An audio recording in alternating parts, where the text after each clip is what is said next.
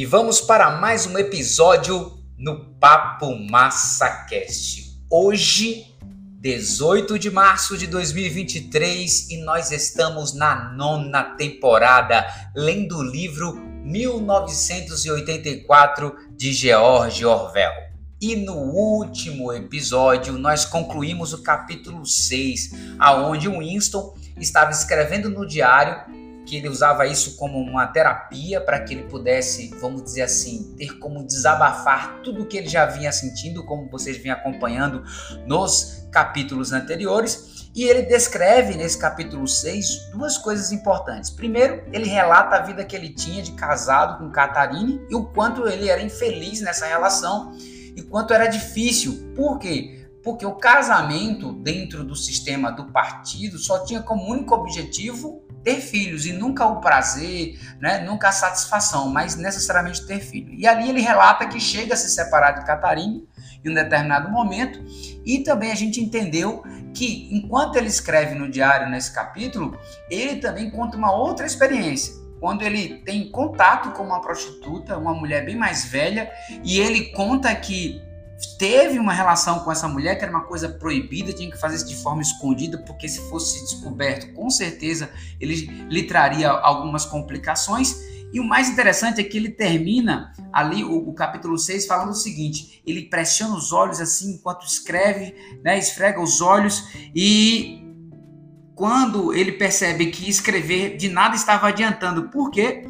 porque ele estava com vontade, muita vontade de gritar palavrões em plenos pulmões, e isso era mais forte do que nunca.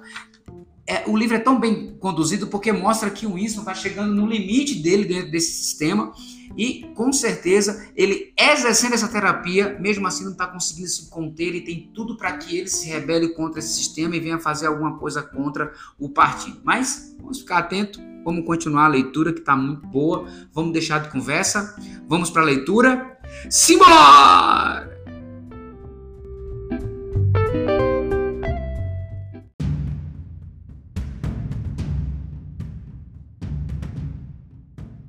Capítulo 7 Se existe esperança, escreveu Winston, ela está nos proletas. Se existia esperança, ela estava nos proletas, pois só naquelas massas inquietas e abandonadas à própria sorte, 85% da população da Oceania era possível gerar a força capaz de destruir o partido. O partido jamais seria deposto a partir de seu interior. Seus inimigos, se é que existiam, não tinham condições de se organizar ou mesmo se identificar entre si. Ainda que a lendária fraternidade fosse real como possivelmente era o caso, não se concebia que seus membros fossem capazes de se reunir em, assembleias em números acima de dois ou três. Rebelião significava um brilho no olhar, uma inflexão da voz, no máximo uma palavra uma vez por outra sussurrada. Mas os proletas, se conseguissem de algum modo se fazer conscientes de sua força, não precisariam conspirar eles teriam apenas de se erguer e sacudir a si mesmos, como um cavalo que se livra das moscas. Se assim decidissem, teriam o poder de explodir o partido em pedaços no dia seguinte. Será que cedo ou tarde lhes ocorrera essa ideia? E ainda assim, Winston se lembrou de como certa vez ele andava por uma rua movimentada quando um enorme ruído de centenas de vozes femininas se fez ouvir de uma rua lateral um pouco adiante. Era um enorme clamor de raiva e desespero, um ho, ho, ho, rumoroso como a reverberação de um sino. Sentira o coração na boca. Começou, ele pensara, uma revolta. Os proletas estão finalmente se libertando. Quando chegou ao local, foi para se deparar com uma tuba de 200 ou 300 mulheres em torno é, das bancas de uma feira, com semblante de expressão tão trágica quanto se fossem elas as passageiras condenadas de um navio que afunda. Mas naquele momento o desespero geral irrompeu numa multidão de brigas individuais. Parecia que uma das bancas vendia caçarolas de lata eram horríveis, desajeitadas, mas era sempre difícil conseguir qualquer tipo de panela. O estoque havia então acabado. As mulheres bem-sucedidas em seu intento, empurradas e sacudidas pelas demais, tentavam sair com suas panelas, enquanto dezenas de outras gritavam em torno da banca, acusando o responsável de favorecimento e de ter mais caçarolas escondidas em algum lugar. Houve uma nova explosão de gritos. Duas mulheres corpulentas, uma delas com o cabelo liso e comprido, seguravam a mesma caçarola e tentavam arrancá-la das mãos da outra. Por um instante, ambas puxaram ao mesmo tempo e então o cabo se desprendeu. O Winston assistiu à cena com nojo e, no entanto, por um instante, que poder assustador havia soado no grito daquelas poucas centenas de gargantas. Porque elas nunca eram capazes de gritar daquela forma sobre qualquer coisa que importasse. E aí ele escreveu: Até que eles se tornem conscientes, nunca se rebelarão. E até depois que tenham se rebelado, nunca serão conscientes. Isso ele pensou, poderia muito bem ter sido transcrito de uma das cartilhas do partido. O partido reivindicava, é claro, ter libertado os proletas da escravidão. Antes da Revolução, eles haviam sido medonhamente oprimidos pelos capitalistas, tinham conhecido a fome e a violência. As mulheres haviam sido forçadas a trabalhar nas minas de carvão, a propósito, as mulheres ainda trabalhavam nas minas de carvão, as crianças costumavam ser vendidas às fábricas ao completar seis anos, mas ao mesmo tempo, graças ao, aos princípios do duplo pensar, o partido ensinava que os proletas eram inferiores naturais que deviam ser mantidos sob sujeição como animais mediante a aplicação de algumas regras. Na realidade, muito pouco se sabia sobre os proletas. Não era necessário saber muita coisa desde que continuasse a trabalhar e procriar, suas demais atividades não importavam. Legados à própria sorte, como gado solto nas planícies da Argentina, havia se convertido a um estilo de vida que lhes parecia ser inerente, uma espécie de padrão ancestral. Nasciam e cresciam nas sarjetas, começavam a trabalhar aos 12 anos, passavam por um, um breve desabrochar da beleza e do desejo sexual, casavam-se aos 20, chegavam à meia-idade aos 30 e morriam, em sua grande maioria, aos 60 anos. O trabalho braçal pesado, os cuidados com o lar e as crianças, as quisilas entre vizinhos, o cinema, o futebol, a cerveja e, acima de tudo, os jogos de azar lhes preenchiam os horizontes mentais. Alguns poucos agentes da polícia do pensamento circulavam entre eles, espalhando falsos rumores e identificando e eliminando os poucos indivíduos que julgassem ser potencialmente perigosos. Mas nenhuma tentativa de doutriná-los com a ideologia do partido se levara a cabo. Não era desejável que os proletas tivessem fortes sentimentos políticos. Tudo o que se exigia deles era um patriotismo primitivo ao qual se pudesse recorrer sempre que fosse necessário fazer com que aceitasse turnos de trabalhos mais extensos e rações mais magras. E mesmo quando demonstrava insatisfação, como por vezes ocorria, seu descontentamento os levava a lugar nenhum, pois desprovidos de ideias eram capazes tão só de se ater a, a diferenças amesquinhadas e pontuais os grandes males invariavelmente escapavam aos seus olhos. A grande maioria dos proletas nem sequer tinham teletelas em casa. Mesmo a Guarda Civil interferia muito pouco em sua vida. Havia muita criminalidade em Londres, uma cidade dentro da cidade, feita de ladrões, bandidos, prostitutas, traficantes de drogas e golpistas de toda sorte. Mas, uma vez que tudo se passava entre os próprios proletas, era assunto de pouca monta. Em todas as questões morais, era-lhes sempre permitido seguir os seus códigos ancestrais. O, o puritanismo sexual do partido não era imposto a eles. A promiscuidade não era punida, permitia-se o divórcio. A propósito, mesmo os rituais religiosos eram liberados desde que os proletas mostrassem qualquer sinal de necessidade ou vontade. Eles estavam acima de qualquer suspeita. Como rezava o lema do partido, proletas e animais são livres.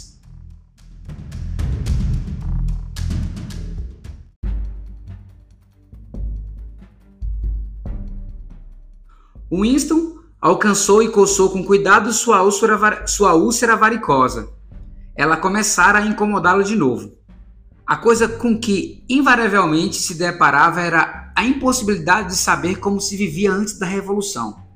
Ele tirou da gaveta um exemplar de uma cartilha de história para crianças que pediram emprestada à senhora Parsons e começou a copiar uma passagem do diário.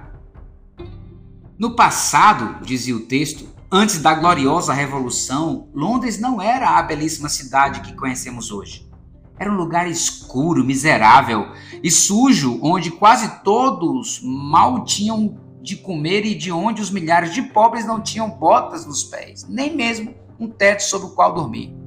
Crianças não mais velhas que você tinham de trabalhar até 12 horas por dia para senhores cruéis que os açoitavam com o chicote se trabalhassem com lentidão e as alimentavam apenas com cascas de pão velho e água.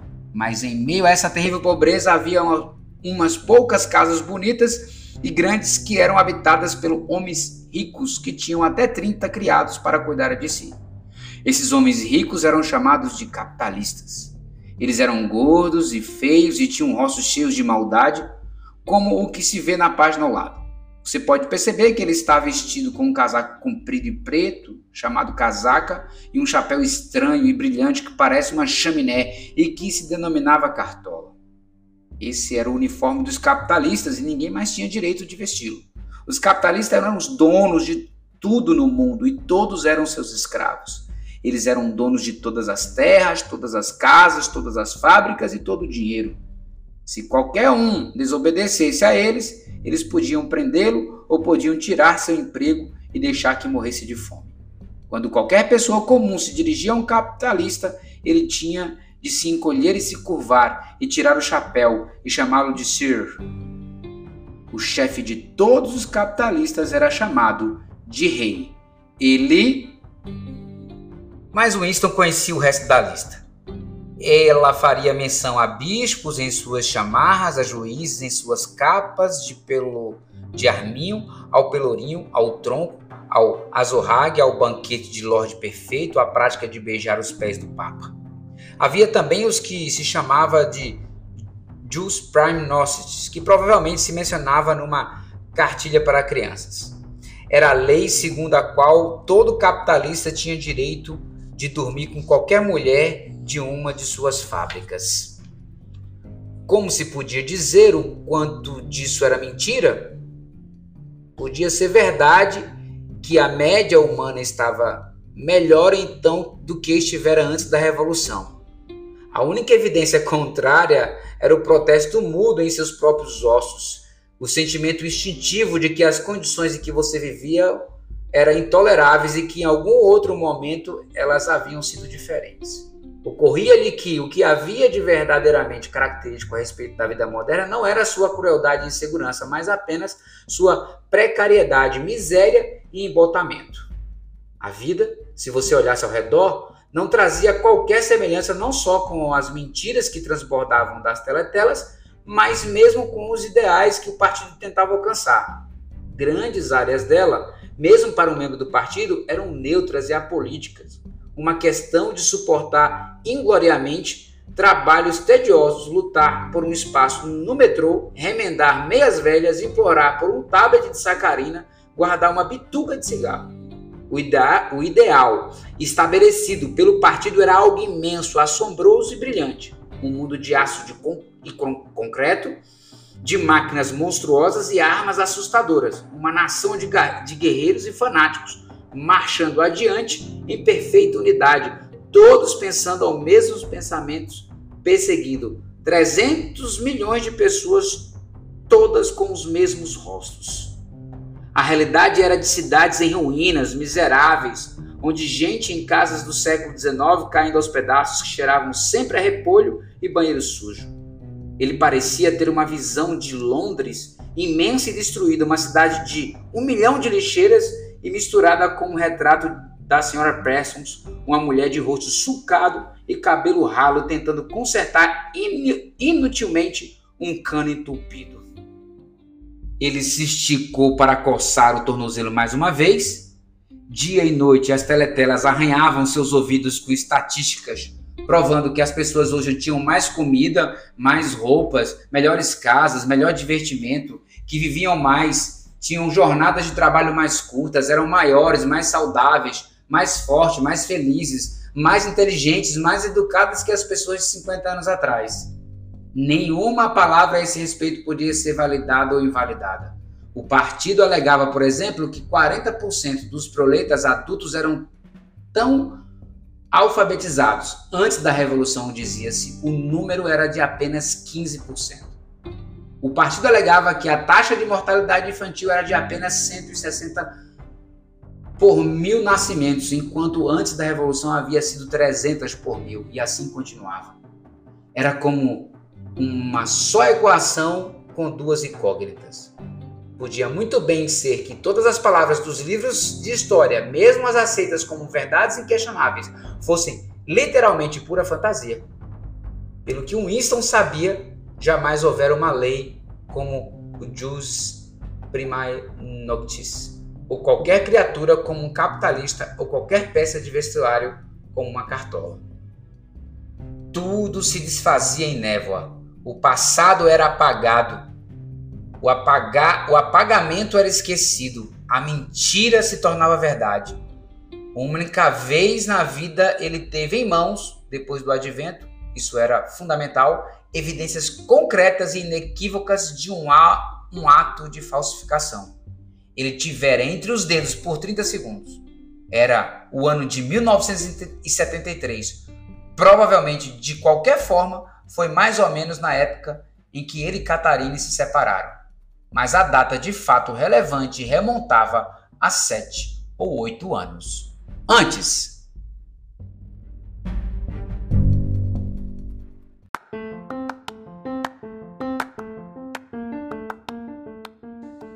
É, minhas amigas, meus amigos do Papo Massacast, eu vou ficar por aqui por hoje. Vou dividir o capítulo 7 em dois momentos. E Aqui a gente pôde ver nesse, nesse, nessa parte do livro, né, e mexe muito com a gente, porque a gente fica pensando nisso, o Winston, de uma certa forma, aqui ele quer saber como era a vida antes da Revolução e como é que era a vida antes do partido assumir, então quer saber de, toda, de todo jeito como era a história antes, mas é muito difícil acreditar nos livros, porque os livros já eram editados né, é, pelo próprio partido, e o partido fazia as pessoas acreditarem que a vida era muito boa mesmo que a vida não era muito boa para aqueles que eram do partido e também para os proletas que não viviam dentro do sistema do partido.